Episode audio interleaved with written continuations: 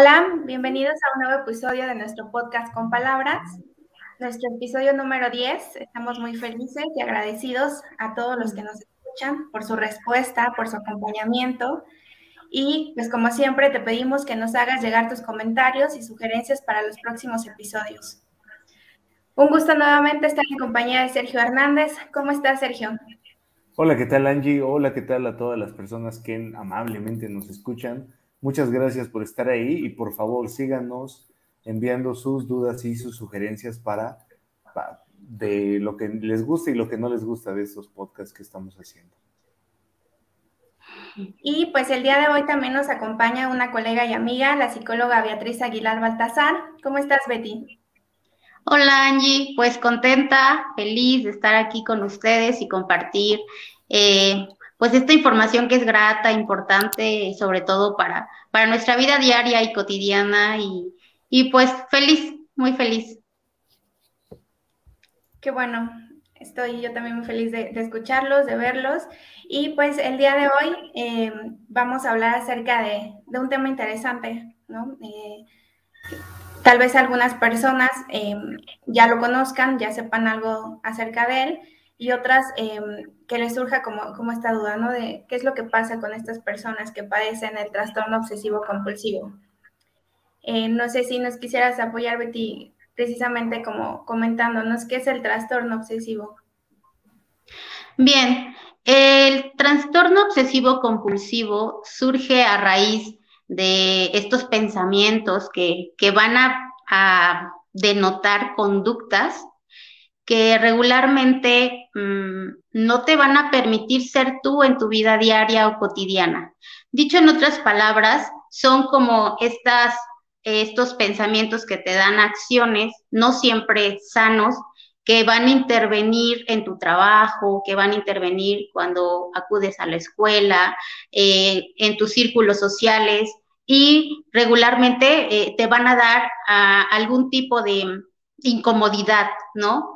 No puede ser confundido con alguien que es a lo mejor perfeccionista. Aquí es importante mm, empezar a, clasificar cuando eres un ser perfeccionista, que todo lo quieres en orden, que a lo mejor te gusta mucho la limpieza, a cuando eh, tienes un trastorno obsesivo compulsivo y de repente eh, ya no te deja vivir tranquilo, ya no te deja vivir en paz y comienza a tener síntomas un poco más con tu físico, con tu organismo, que afecta directamente tu salud.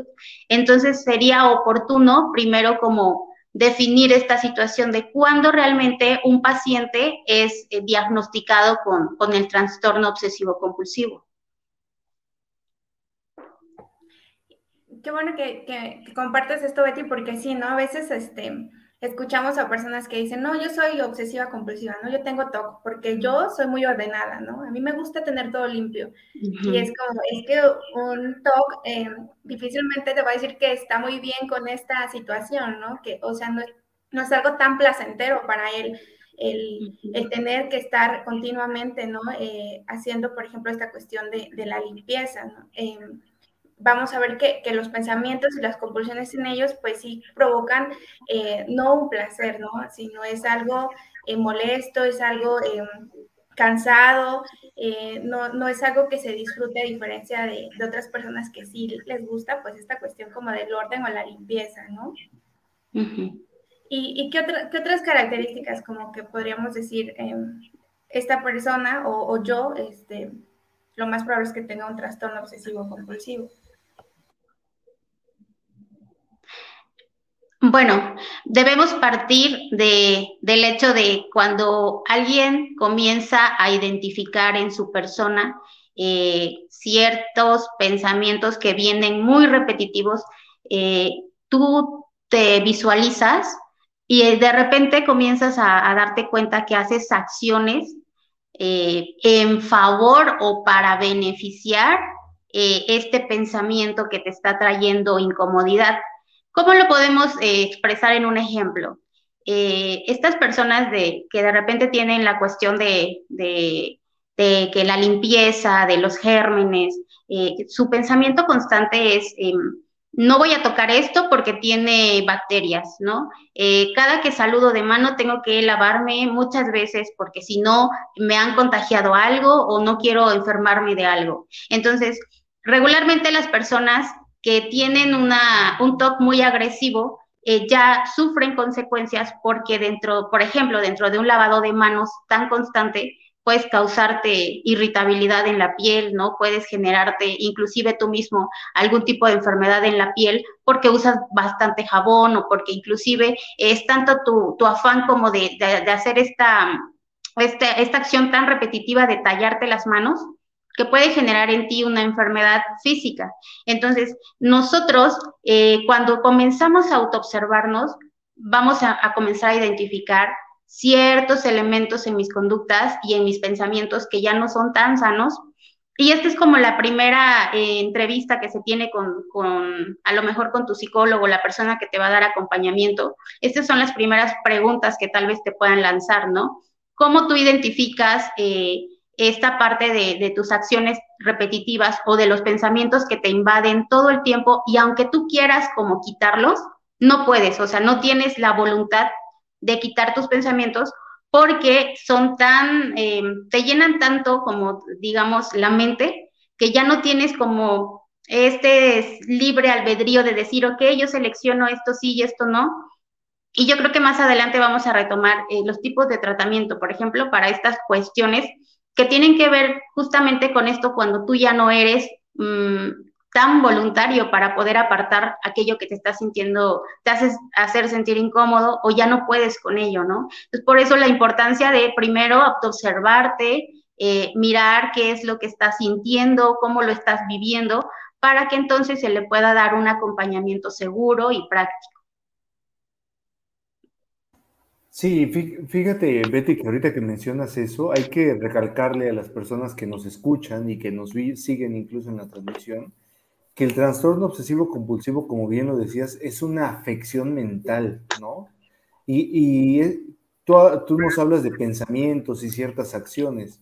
Tal cual creo, no sé si, si ustedes lo compartan, Angie y Betty, la característica es esas obsesiones, ¿no? Y esos rituales, pero que son tal cual compulsivos, ¿no? No son manejables por el sujeto, y que por supuesto interfiere eh, demasiado con, con, nuestra vida. Pensemos en, no sé si han visto la película Mejor Imposible, donde sale Jack Nicholson, ¿no? Y, y un obsesivo compulsivo, él tiene ese trastorno obsesivo compulsivo, y entonces él es de rituales, ¿no? Eh, eh, por ejemplo, al lavarse las manos con agua muy caliente, ¿no? Agarra un jabón, se lava, y, lo tira al bote de basura. Agarra otro jabón nuevo, ¿no? Se lava y lo vuelve a tirar al bote de basura. Hace este tipo de situaciones como con las llaves, ¿no? Eh, hace uno, dos, tres, cuatro, cuenta, ¿no? Y ve el otro, ve, el pasador de abajo, ¿no? E inmediatamente vuelve a hacer la misma acción, ¿no? Creo que eso es muy característico del TOC. Y como bien lo decías, Betty, sí debe haber una diferencia entre una personalidad obsesiva y una cuestión de, del trastorno obsesivo compulsivo, ¿no? No porque yo sea perfeccionista o me guste la limpieza, quiere decir que tengo un TOC. Un TOC, me parece, o mejor dicho, es tal cual esos pensamientos obsesivos y esos rituales compulsivos que tiene el sujeto, que de alguna manera le es, eh, como dices, ¿no? Le afecta su, su funcionalidad. Incluso eh, hay veces que personas que no pueden pisar rayas, ¿no? Creo que también este personaje de la película que les comento lo, lo vive, ¿no? Sí. Y ahorita que hablamos de esto de, estos pensamientos, ¿no? Y que no se pueden manejar, que, que invaden y que están constantemente, eh, así como para ejemplificarlo, eh, lo que podemos sentir un poco, ¿no? Relacionado a esas personas que no padecemos el trastorno, es como cuando de repente eh, traemos una canción, ¿no? Constantemente ahí en, en, nuestra mente y estamos haciendo algo y de repente llega esa canción y a lo mejor puede ser agradable para nosotros, ¿no? Y pues al principio pues como que sí, llevamos el ritmo, estamos haciendo algo, ¿no? Y la canción. Pero ya de repente llega a ser como, como cansado, ¿no? Y es, otra vez la tengo en mi mente, ¿por qué? No, porque no la puedo quitar de la mente, ¿no? Entonces es más o menos lo que, lo que siente una persona con, con TOC, ¿no? Llega este pensamiento y está ahí constantemente y, y, pareciera eso, que no tenemos como el control de él, ¿no? está ahí, está ahí, este, de hecho, bueno, dentro de, del lenguaje, ¿no? Es, esta cuestión de la rumiación, ¿no? Ahí está constantemente, constantemente este, este, este pensamiento, ¿no? Y no son pensamientos agradables, no es una canción, no es una melodía, sino es cuestiones como de me voy a enfermar, ¿no? Eh, me puedo morir, se puede morir alguien, eh, puede pasar algo catastrófico, ¿no? Entonces, al ser este tipo de pensamientos como tan negativos, tan este, radicales, pues obviamente todavía generan pues más ansiedad en, en la persona que padece el TOC, ¿no? ¿Y qué hace? Pues busca acciones que, que minimicen esta, esta, ansiedad, ¿no? Y, y es esta cuestión de, de, los rituales, de las compulsiones, ¿no? Em, si yo pienso que se va, este, no sé, le va a pasar algo a, a, mi hijo, entonces pues tengo que hacer muchas cosas para que esto no pase, ¿no? Y a lo mejor eh, para esta persona puedan ser como cosas que, así deben de ser, para otra persona viendo desde afuera dice, es que como que no tiene mucho sentido, ¿no? Esta, esta conducta que tú haces. Y vuelvo a lo mismo, genera como mucho cansancio, porque estar haciendo constantemente esa actividad eh, en esta persona, pues no, no hay descanso, ¿no? La verdad, cuando he escuchado de personas cercanas y también de pacientes eh, respecto a esta, a esta cuestión de los rituales, se escucha eso, ¿no? O sea, este cansancio de yo quisiera no hacerlo, pero tengo que hacerlo.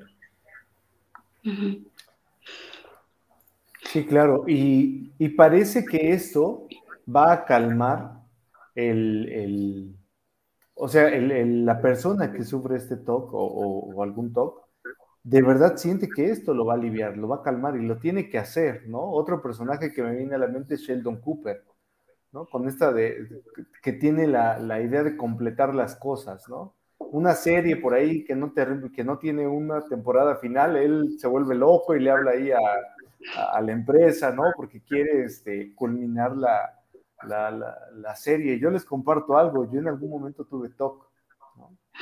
Entonces era como de, ya en la prepa, durante la preparatoria, era de ir a, tomar la combi, ya eran cuarto para las siete, ¿no? Este, y entonces llegaba yo a la esquina, ya venía la combi y decía, no cerré bien y me regresaba yo y volvía yo a meter la llave y tenía yo que hacer quitar la, porque ya le había echado llave, quitar la llave, volverlo a cerrar. Hacer uno, dos, tres y ya me iba, ¿no?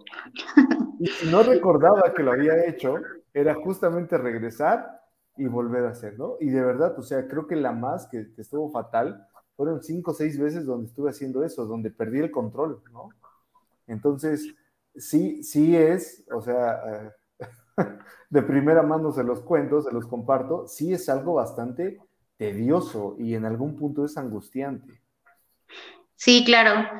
Y, concuerdo mucho con esta parte que mencionas porque en algún momento un paciente que tenía ciertos rasgos, no como tal, pero sí se imaginaba, por ejemplo, él tenía una obsesión con los, con los cubiertos que usaba en, en un restaurante, por ejemplo. Entonces, sí llegó al grado en el que llevaba sus propios cubiertos y obviamente ante la sociedad es así de que, oye, ¿qué te pasa? ¿No? O sea, eh, limpios o obviamente nadie más los ocupó, pero era esta, esta parte de los pensamientos de los que hablamos de que alguien ya los usó y se imagina cómo lo está metiendo a su boca otra persona y cómo lo saca, ¿no? Y cómo lo ensucia. Entonces, es como esta parte de la mente que no te deja tranquilo y obviamente, ¿cuál es la respuesta? Pues llevo mis propios cubiertos, evito como esta sensación de malestar al comer y finalmente no es como que disfrute totalmente porque eh, yo creo que en algún punto se vuelve incómodo, ¿no? Tanto a lo mejor para las personas que te acompañan como para ti mismo, el, estar como metiendo a tu bolso o, o llevando cosas para que este no sé, de, cierta manera, este, no te sientas con esta, con esta culpa de que estás haciendo algo que va en contra de lo que tú eres, porque finalmente se puede manejar así. Eh, estoy haciendo algo que, que, no es agradable para mí, pero que finalmente me da un, un, por un ratito me siento tranquilo, ¿no? Y no, o sea, posteriormente es como que va en aumento, la, la compulsión como que, o las acciones van en aumento para que tú sientas un grado de satisfacción más o menos controlable, ¿no? Sí, y, yo les decía, es, es una sensación como no placentera, pero si llega a ver de repente esta cuestión de, de, hacerlo, me da esa seguridad, esa confianza. y, luego a veces empieza precisamente como aumentar, como dices, ¿no, Betty? Em, y ahora ya no lo hago tres veces, ¿no? Esta cuestión, por ejemplo, de cerrar la puerta, ahora ya van a ser cinco, ¿no? Ahora van a ser más veces, ¿no? Y a lo mejor em, eso siento que me tranquiliza, pero empieza a afectar otros ámbitos, como dices. Y entonces, por ejemplo, como Sergio, ¿no? Tenía yo que estar a cierta hora en tal lugar, pero como yo me regreso a verificar que esté bien cerrado, entonces ahí me genera otro tiempo, ¿no? Y hay personas que de verdad empieza a ser tan grande este ritual o tantas veces o, o tan cansado que empiezan a evitar mejor salir, ¿no? O empiezan a, a, llegar muy tarde a ciertas citas y ya no, ya no pueden tener un trabajo porque llegan tarde, ¿no? O sea, eh, empieza a afectar otros, otros ámbitos, ¿no? Y sabemos que, pues sí, precisamente características de los trastornos es eso, que, que empieza a generar malestar en, en varios ámbitos de, de, la vida, ¿no? De, de, la persona. Ya no puede convivir igual con, con su familia, con su pareja, ¿no? Eh, ya no puede a veces salir de su casa. Entonces, eh, sí, sí empieza a generar un malestar mayor y eh, a evitar como hacer ciertas actividades que tal vez antes regularmente hacía la persona. Sí, claro. Y es que Angie, algo eh, que les comparto, es que justamente llegaba yo tarde a la preparatoria, ¿no? Y era como este flojo.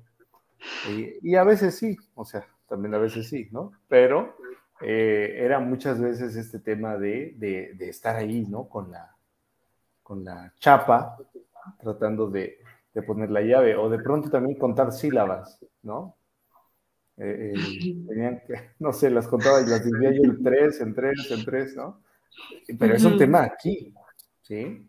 Eh, algo, que, algo que yo, lo que, para hablar de este tema, por ahí estuve leyendo y viendo algunos videos, había especialistas que decían, que ya llegaremos a ese punto, ¿no?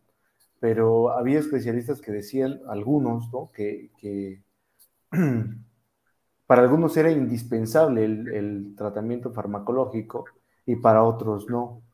¿Sí? Eh, pero sin duda que de los que vi todos coincidían en que entre más pronto se ha atendido, eh, menos van a ser los, las afectaciones, obviamente, que, que, se tengan, ¿no? Hablaban de alguien, por ejemplo, de 16 años, que a una experiencia clínica, que fue, no, este, 14 años, una chica de 14 años, que fue atendida y que a los 18 ya no presentaban ningún tipo de, de TOC o alguna otra situación, ¿no? Entonces, sí me gustaría recalcar esa parte, ¿no? Si alguien que nos está escuchando o nos está viendo conoce o tiene incluso alguna característica eh, eh, o, tiene, eh, se identifica con el trastorno obsesivo compulsivo, pues sí que busque la, la, atención inmediatamente porque entre más pronto sea, como en casi todo, ¿eh? Entre más pronto sea el, tratamiento y la intervención, es más sano para, para, para, el, para el sujeto, ¿no? Y aunque a veces, Sergio, yo creo que eh, como todo se hereda, también a veces los trastornos, ¿no? Y entonces a veces puede ser familias, ¿no? Eh, que padecen eh, trastornos y que se les puede dificultar pues el, que, por ejemplo, papá o mamá vean que, que, esta situación no es algo benéfica, ¿no? Estos rituales, estas compulsiones en el hijo no son algo sano, porque tal vez dentro de la familia em, también lo hacen, ¿no? Este, escuchaba de una chica que, que, decía, es que mi mamá en cuestión de la limpieza, ¿no? Y esto de los gérmenes, y que tallaba hasta el techo del baño, ¿no? Entonces, eh, ella también empezaba con, con este tipo de, de cuestiones, ¿no? De, entonces ya no dejar entrar a nadie al cuarto porque entonces se contaminaban las cosas y entonces eh, voy a eso, ¿no? De, de esta cuestión de, que se hereden los trastornos y a veces pues si, si es lo común en mi ambiente, eh, pues también difícilmente voy a empezar a darme cuenta que tal vez no es lo más sano eh, para mí, ¿no? Entonces, pero pues podemos tener amigos, ¿no? Podemos tener al, a personas cercanas, a redes cercanas que sí nos digan, sabes, yo creo que, que tal vez este, veo, ¿no? Que, que, te cansas mucho haciendo esta actividad y que tampoco te veo como muy eh, feliz haciéndola, ¿no? ¿Qué, ¿Qué, pasa? Y pues de esa manera eh, poder buscar ayuda, ¿no? Como dices, si, si la buscamos eh, en su momento, entre más tempranamente, pues va a ser pues más fácil, o bueno, no más fácil, sino mejor el, el, el llegar como, como a una vida como más sana, más placentera, ¿no? Y como todos los trastornos, también eh, creo que es importante que, sepamos que, se nos habla de que se desarrollan en la adolescencia, ¿no? Entonces, eh, pues estar ahí como, como esta cuestión de, ver, ¿no? A nuestros chicos, a nuestros jóvenes y, qué es lo que, lo que está pasando con ellos, ¿no? ¿Qué, están sintiendo, qué están, qué están pensando y, si están siendo... Eh, o sea, con lo que, con lo que realizan, las actividades que realizan, se están sintiendo bien o al contrario, es ahí, este, podríamos detectar que, algo no, pues no está siendo eh, benéfico para ellos, ¿no? Algo eh, notamos que es diferente y que, que podríamos apoyarlos llevando a un especialista. Sí, estás hablando entonces, Angie, fíjate que hablas de la cuestión de, de la herencia, yo le preguntaría a la psicóloga Beatriz, a Betty, ¿cuál es el, cuál consideras o cuál se sabe, Betty, que es el origen tal cual de, este tipo de trastorno? Perdón, pueden eh, generar este tipo de, trastornos en, los hijos, en los nietos, vamos, en, las en las siguientes este, generaciones, ¿no? Pero también es oportuno mencionar que cuando tú tienes un episodio, por ejemplo, donde eh, se me ocurre hablar de una serie que veía hace poco. Eh, el abuelo le decía al nieto que era un inútil, que era una persona que no valía nada, que, no se esforzaba, que, no le gustaba trabajar, que, vamos, lo, tachaba de muchas cosas. Y el nieto cuando le decía esto, comenzaba a, rascarse un poquito las que se las pasaba mucho y se las frotaba, y entonces era como que este, esta compulsión de querer sacar la rabia que sentía por, porque el abuelo le decía ciertas cosas con sus manos. Entonces el niño, eh, digamos en promedio de unos 7, 8 años, comienza a evolucionar y a desarrollarse con la tendencia al lavado de manos frecuente y al tener esta parte de que los gérmenes con él no se llevaban y, y su vida comienza a ser un poquito paranoica, ¿no? ¿Por qué? Porque no estaba bien consigo mismo, porque eh, no podía ni siquiera tocar a lo mejor este, eh, las perillas de las puertas, vamos, muchas cosas que él tuvo que modificar y, y su comportamiento era la cuestión de la... Entonces, aquí es importante mencionar que cuando hay episodios emocionales que te van a, a dar este tipo de padecimientos, o sea, sí existen, y a lo mejor son muy frecuentes, pero regularmente no los podemos o no los logramos más bien identificar con certeza. Por eso la importancia de que te den un seguimiento, un acompañamiento y, de esta manera identifiques la raíz, ¿no? Yo pudiera considerar estas tres vertientes, pero eh, son como las más importantes, ¿no? El, surgimiento, de dónde viene y entonces que, eh, vamos, cuáles como que las acciones que tienes de acorde a cómo tú comenzaste a tener este tipo de padecimiento. Sí, claro, tiene que ver la, historia familiar, ¿no? Como bien dices, el, fíjate que estaba yo viendo como estadísticas, ¿no? Personas que tienen a papá, a, mamá, o a un hermano con, algún TOC, ¿no? Tienen eh, mucho mayor riesgo, ¿no? Eh, hablaba de de porcentajes, ¿no? Hablan de un 30-40% de probabilidades de que tú también lo, lo, padezcas. Eh, muchas veces también se, se, se, atribuye esta cuestión a alguna afectación en el cerebro, pero por supuesto, y algo que no sé si ustedes han tenido la posibilidad de, trabajar con algún paciente en este sentido, también muchas veces tiene que ver con algún trauma, ¿no? Yo les, les compartí este ejemplo de lo que hacía yo con la chapa, ¿no? Eh, de lo que hacía yo con la, con la, con la cerradura. Y esto lo hacía porque unos, unos meses antes habían entrado a robar a, nuestra casa. ¿no? Y entonces fue como el, la, la, defensa ahí muy clara de, de, este, pues, ¿no? Como un acto reparatorio ahí, este, el, el ponerle o el centrarme en esta acción de, asegurar la casa, ¿no? De cerrar la casa. Obviamente ya en psicoterapia y demás lo pude trabajar, ¿no?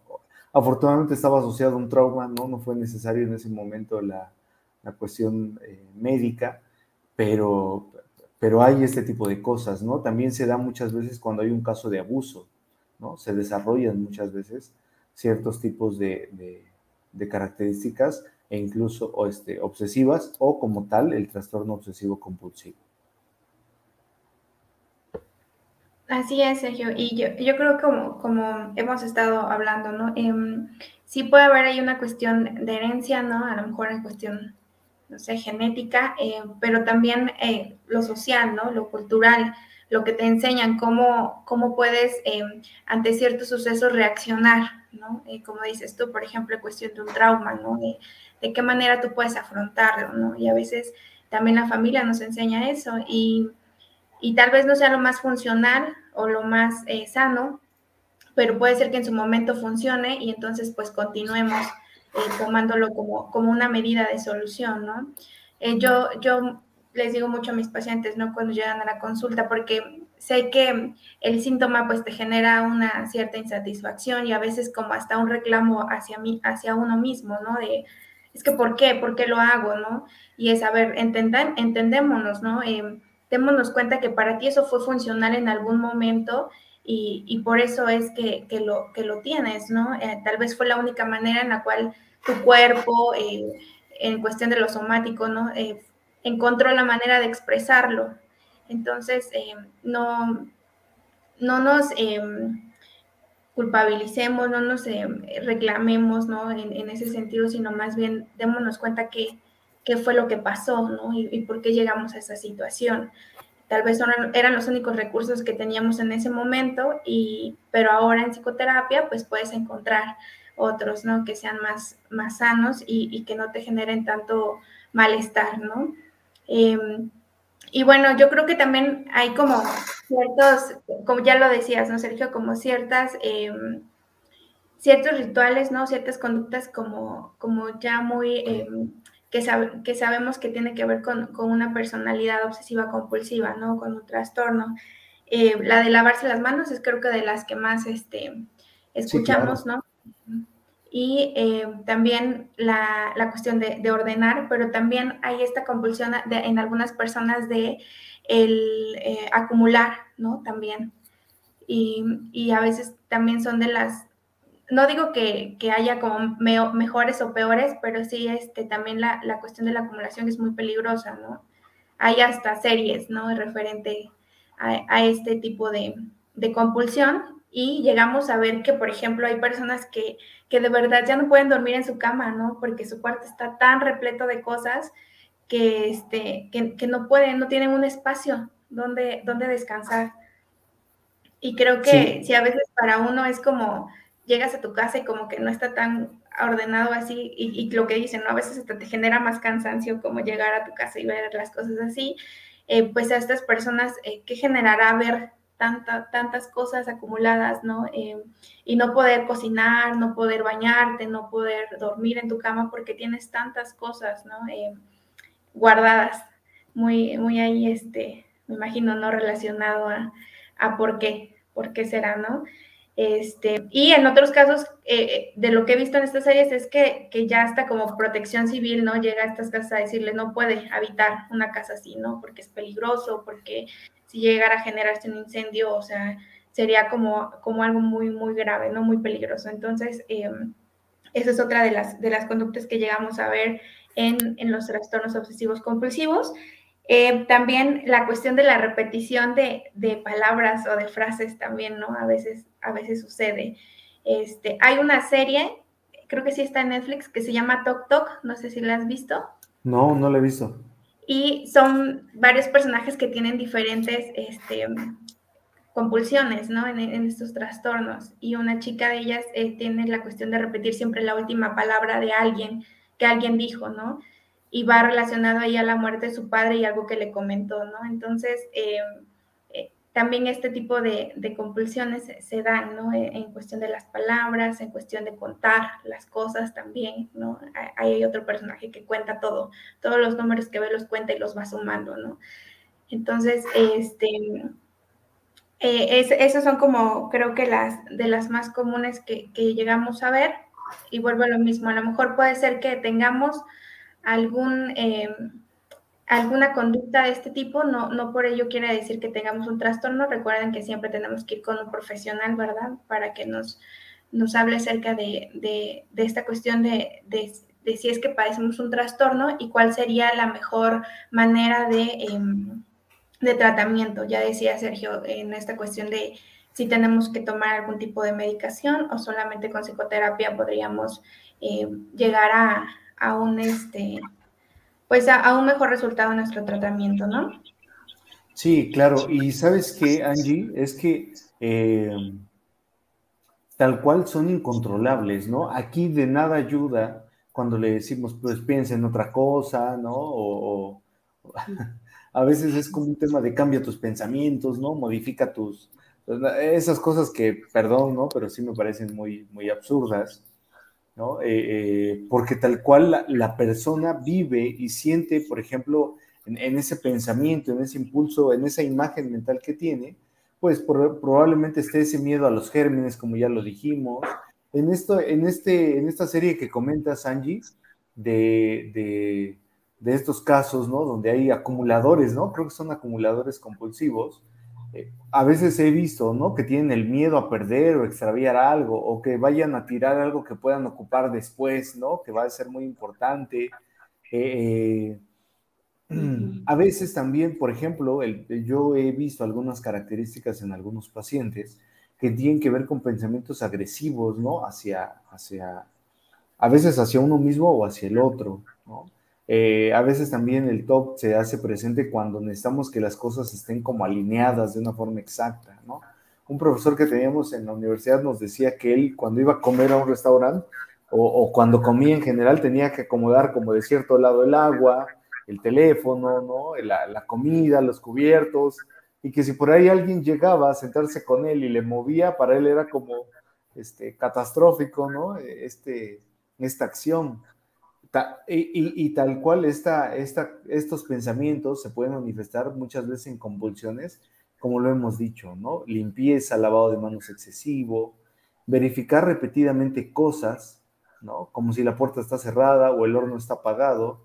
Un comediante que no es muy de mi agrado, pero sí del de mi esposa, que es Franco Escamilla, ¿no? Este, eh, comenta, ¿no? Hace un, un, no sé cómo se llama esto, un, este, como un monólogo, ¿no? Tienen otra, otro nombre, hace un stand-up, ¿no? Stand-up, ajá. de, cuando está acostado, ¿no? Y, el gas, ¿no? Este, ¿cerraste la llave del gas? Sí, sí la cerré, ¿no? Y, hace todo el diálogo, que de verdad, o sea, qué imposibilidad hay a veces de, de dormir, de hacer ciertas cosas, porque se te olvidó. Yo les comparto algo, de pronto tengo flashazos donde voy aquí a una cuadra y digo, cerré bien el consultorio y ahí voy de regreso y ya veo que lo cerré bien y ya me voy. Me pasa una vez cada mes, cada dos meses, pero sí he identificado que me pasa cuando estoy muy estresado, ¿no? Yo creo que la psicoterapia, y eso me gustaría recalcarlo, te, te, te sirve de eso, ¿no? De, de, ser muy consciente, de identificar, de, de, identificar la causa y de poder también regularlo, ¿no? Eh, podría yo decir que esto no se me quitó al 100%, ¿no? Pero que he aprendido que cuando tengo cierta preocupación o tengo mucho estrés por el trabajo, recurro a este tipo de, cosas, ¿no? Y como dice Sergio, sí, o sea, a veces saber que parte de tu personalidad eh, tiende a hacer ciertas conductas y que cuando pasan, entonces dices, a ver, detengámonos, algo está pasando, porque esto siempre me pasa cuando estoy estresado, ¿no? Cuando tengo problemas relacionados a esto. Y tiene que ver con eso, con un autoconocimiento y un proceso individual, terapéutico, eh, que nos permitió precisamente llegar a, esta, a esas conclusiones, ¿no? De, de darnos cuenta que algo en nosotros ya no está muy bien y entonces estamos por eso haciendo este tipo de, de conductas, ¿no? Y en los tratamientos, Betty, no sé qué nos podrías comentar. Aquí es oportuno eh, mencionar el trabajo en colaboración con, pues, con un psiquiatra, ¿no? Eh, la mayor parte de las veces o de los pacientes cuando tienen estos padecimientos pudiera eh, cuando se toma realmente con esta responsabilidad de ver que está afectando tu vida cotidiana, o sea, que estás dejando de ir a la escuela, o que estás dejando de comer, o que estás dejando de tener relaciones satisfactorias o que te, te nutren, ¿no? Y por el contrario, eh, están siendo algo que, que, te devasta, que te hace sentir incómodo, mal o, o te da tristeza inclusive, creo que es sano como tener esta convicción de compartir el trabajo o hacer un, trabajo en, equipo con un psiquiatra, eh, poder eh, llevar y encaminar en la cuestión de los fármacos. Eh, puede haber muchísimos, sin embargo, depende bastante de la edad del paciente, o sea, si es un niño, si es un adulto, si recordemos que, que puede ser adquirido este trastorno desde la infancia o hasta cuando más se representa puede ser 25, 30 años, que como que tu vida comienza a tener un poquito más de estrés, como lo mencionaba el Sergio. Entonces, tenemos este estrés que, que, ya te invade y entonces, ¿qué haces? ¿No? Comienzas a ser compulsivo, obsesivo y demás. Entonces, sería oportuno eh, recomendar un buen... Eh, psiquiatra que te dé este acompañamiento y que entonces tú puedas trabajar la psicoterapia de una manera más tranquila, más armónica, ¿no? Que no en la forma de romantizar esta parte de, de este, sí todo va a salir bien, como lo decía Sergio, o sea, tampoco es decir, este, sí piensa en otra cosa y se te va a quitar, claro que no, o sea, cuando algo te invade, te está ah, destrozando la vida y tú lo, lo mínimo que quieres escuchar es, o sea, todo va a estar bien, claro que no está bien, entonces creo que vas a psicoterapia y vas con un eh, psiquiatra porque te está devastando, o sea, te está sobrellevando, ya no puedes como continuar con una vida así. Entonces, sería oportuno esta parte de eh, llevar un buen tratamiento de fármacos y sobre todo tener en cuenta que cuando ya te estás sintiendo bien, es importante seguir con el tratamiento, porque la mayor parte de los pacientes, como ya se sienten bien, lo que hacen es, bueno, este, los, los limito o me los tomo mañana o cuando me vuelva a sentir mal me los vuelvo a tomar. Entonces, creo que esto no ayuda, no beneficia, por el contrario, cuando recaen es cuando, pues, lejos de ver un avance, como que tienes que comenzar de cero nuevamente, ¿no? Entonces, el trabajo se dobletea. Yo creo que es importante esa parte, ¿no? Eh, compartir el trabajo con, con un profesional que, que pueda ayudar a, quien se siente así, ¿no? A quien está padeciendo esta situación.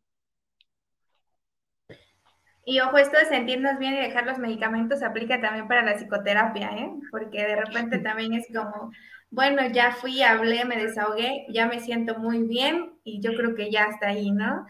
Entonces, no es así, es un proceso y, y a veces, pues sí, nos cuesta escuchar cosas, nos cuesta entender cosas, nos cuesta aceptar ciertas cosas propias, eh, pero em, yo creo que con base a ese conocimiento es que, que, precisamente vamos, vamos a ir dando como el sentido, ¿no? ¿Por qué? ¿Por qué estamos haciendo eso?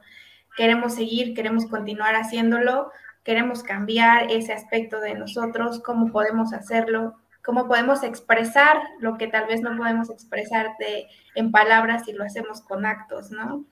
Ya decías, eh, Sergio, esta cuestión de a veces hay agresiones ahí ocultas, ¿no? Entonces, pues tenemos que hacer o reparar de alguna manera y lo hacemos a través de la compulsión. Y pues esto, les decía yo, sí, a veces en un momento a lo mejor fue funcionar y por eso es que lo constantemente lo hacemos, pero llega un momento en que nos damos cuenta que no es así y no nos sentimos bien, ¿no? Y, entonces podemos, eh, a lo mejor en, casa o, con la pareja no encontramos como este apoyo porque nos dicen, piensa en, piensa en otra cosa, tú puedes controlar tu mente. Y no es así, ¿no? Entonces, eh, buscar este apoyo psicoterapéutico, este apoyo con el psiquiatra, eh, para que nos den como este apoyo y, esta otra visión, ¿no? De, de, cómo nos sentimos, de esto que estamos viviendo y sintiendo. Y fíjate, Angie, que muchas veces... quería leer el los comentarios. Ah, Nos dice este, José, excelente tema, muy interesante. Gracias, José. Sí, Sergio, adelante.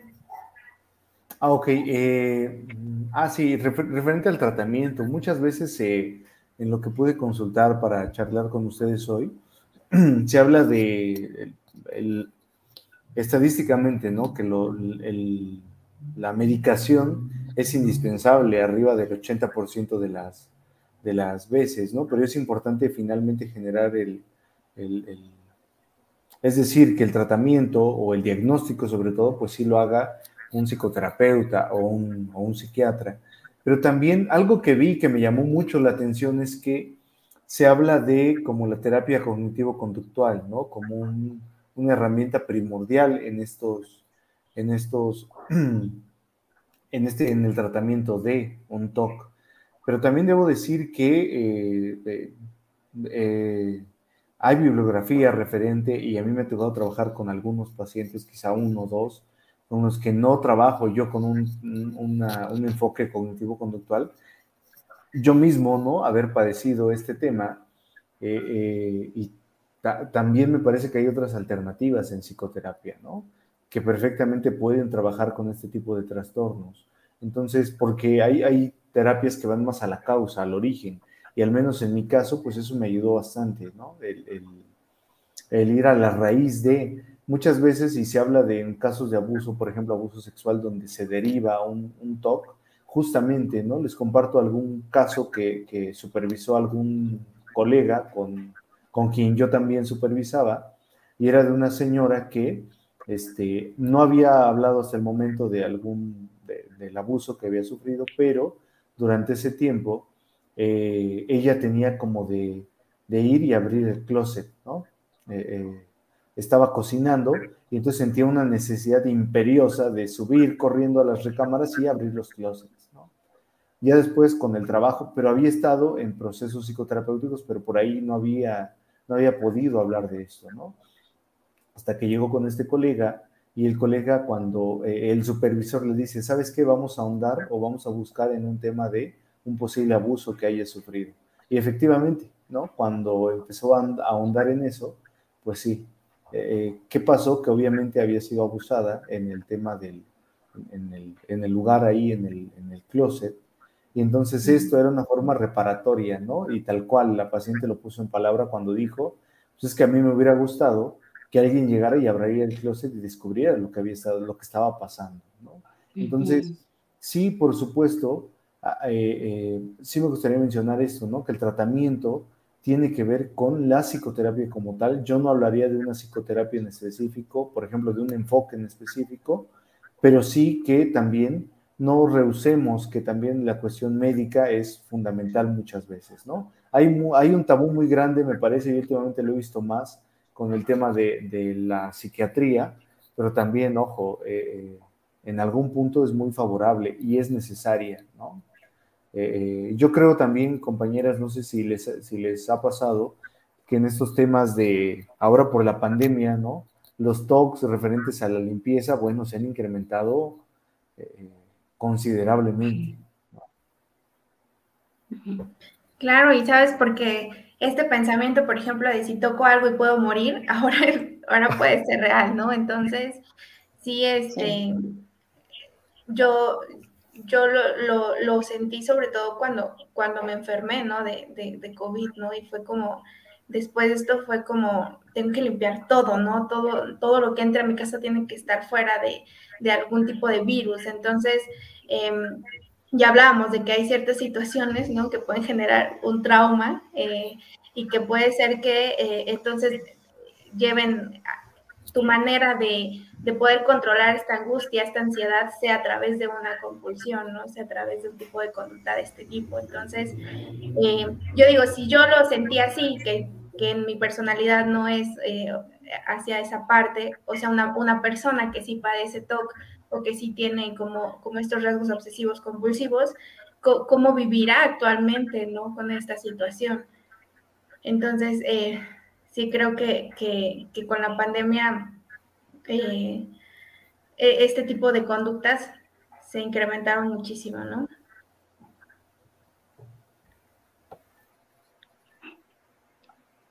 Sí, por supuesto, por supuesto, porque además eh, a veces entre la culpa que aparece durante un duelo es es que yo no la ve, ¿no? Es que yo no limpié, es que yo no, eh, bueno, cuando quizá no, porque ojo, hay que mencionar algo importante.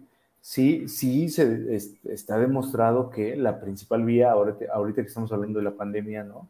Es el tema del aerosol, ¿no? Es decir, los espacios cerrados, no ventilados y demás. Eh, sí, el contacto, pero es muy mínimo, ¿no? Pero, pero tal cual, o sea, yo entro al súper y veo en la, en, la, entrada productos de limpieza, ¿no? Eh, sprites, este, atomizadores, de bolsillo, ¿no? Yo creo que ya todos andamos con nuestro, este, con nuestro desinfectante de bolsillo justamente por eso. Pero el tema es, y yo creo que aquí sería importante, si alguien nos está escuchando y está sufriendo por esto, que sepa que también la psicoterapia es un muy buen eh, eh, soporte, ¿no? Para, para estos temas.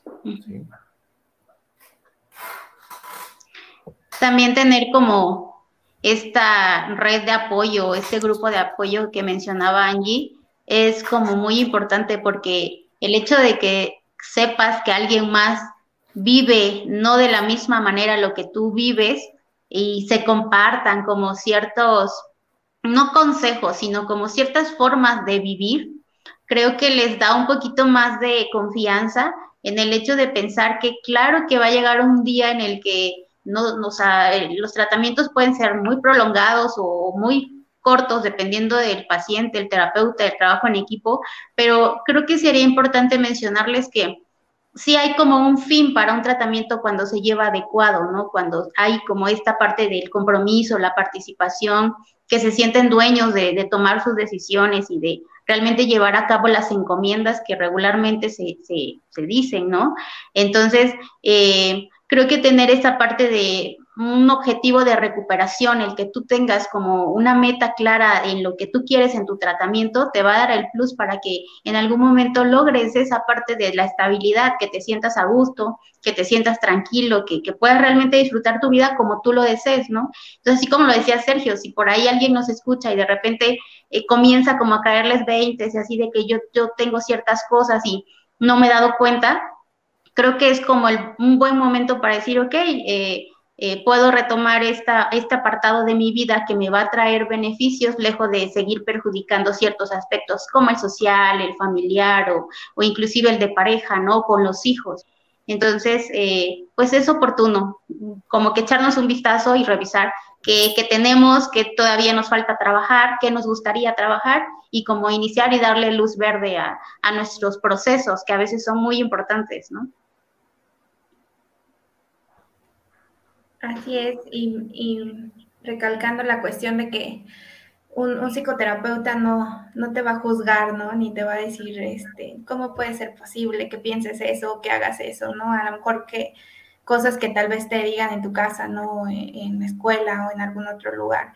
Em, sino que, va, que va a ayudarte, ¿no? A precisamente, dependiendo de su enfoque, eh, te va a proporcionar ciertas herramientas, ¿no? Em, y, y, con ese proceso tú, tú podrás ir teniendo como, como estos avances y como dices Betty, pues al final de cuentas también el, paciente es quien también se va a establecer como, como esas metas o esos objetivos que quiere, que quiere lograr, ¿no? Y, el terapeuta estará ahí acompañándolo para, para poder lograr eso, eso que, que quiere, ¿no? El, el paciente.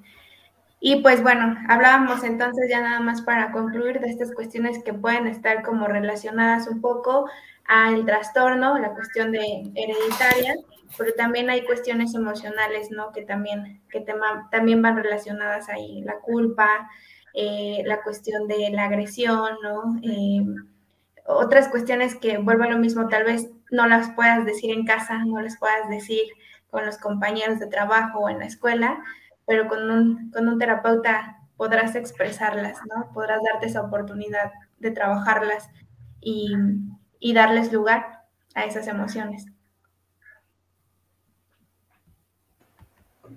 Claro, claro. me gustó la palabra que dijiste al final, ¿no? Darles, darles lugar a esas, a esas emociones. Eh, eh, pues yo, yo para concluir, Angie, me gustaría pues invitar a las personas que, por ahí se, eh, se puedan percatar, ojo, que no se autodiagnostiquen, ¿no? Pero que, que sí, que si notan algunos indicios eh, como estos pensamientos, ¿no? Intrusivos totalmente, estos actos compulsivos, pues finalmente que puedan recurrir a un especialista, a un psicoterapeuta, a un psiquiatra y que puedan, eh, por supuesto, eh, recibir este, esta ayuda y que se mantengan en el proceso. Fíjate que a veces es muy difícil porque también este trastorno de alguna manera se mezcla a veces con otro, ¿no? Se llega a confundir con temas como ansiedad, por ejemplo, ¿sí? Que, que por ahí algunos, algunos síntomas son muy parecidos, pero también a veces se asocian, por ejemplo, con depresión. Yo les comparto algo, o sea, alguien que tuvo TOC es demasiado desgastante, ¿sí? Muy, muy, muy desgastante. Eh, eh, finalmente la psicoterapia, el deporte es lo que, por ejemplo, en, mi caso, ¿no? Fue lo que me ayudó a, a, trabajarlo y a, y a, poder superarlo, ¿sí? Pero sí es importante entonces, ya como conclusión, que las personas pues acudan a un especialista y que cuiden de su salud mental. Bueno, pues entonces es todo por el día de hoy. Muchas gracias Betty por acompañarnos. Gracias a la gente que nos estuvo escuchando, que nos estuvo siguiendo. Eh, como siempre, en la espera de sus comentarios, de sus recomendaciones para próximos temas y em, que nos continúen escuchando. Gracias, nos vemos el próximo capítulo.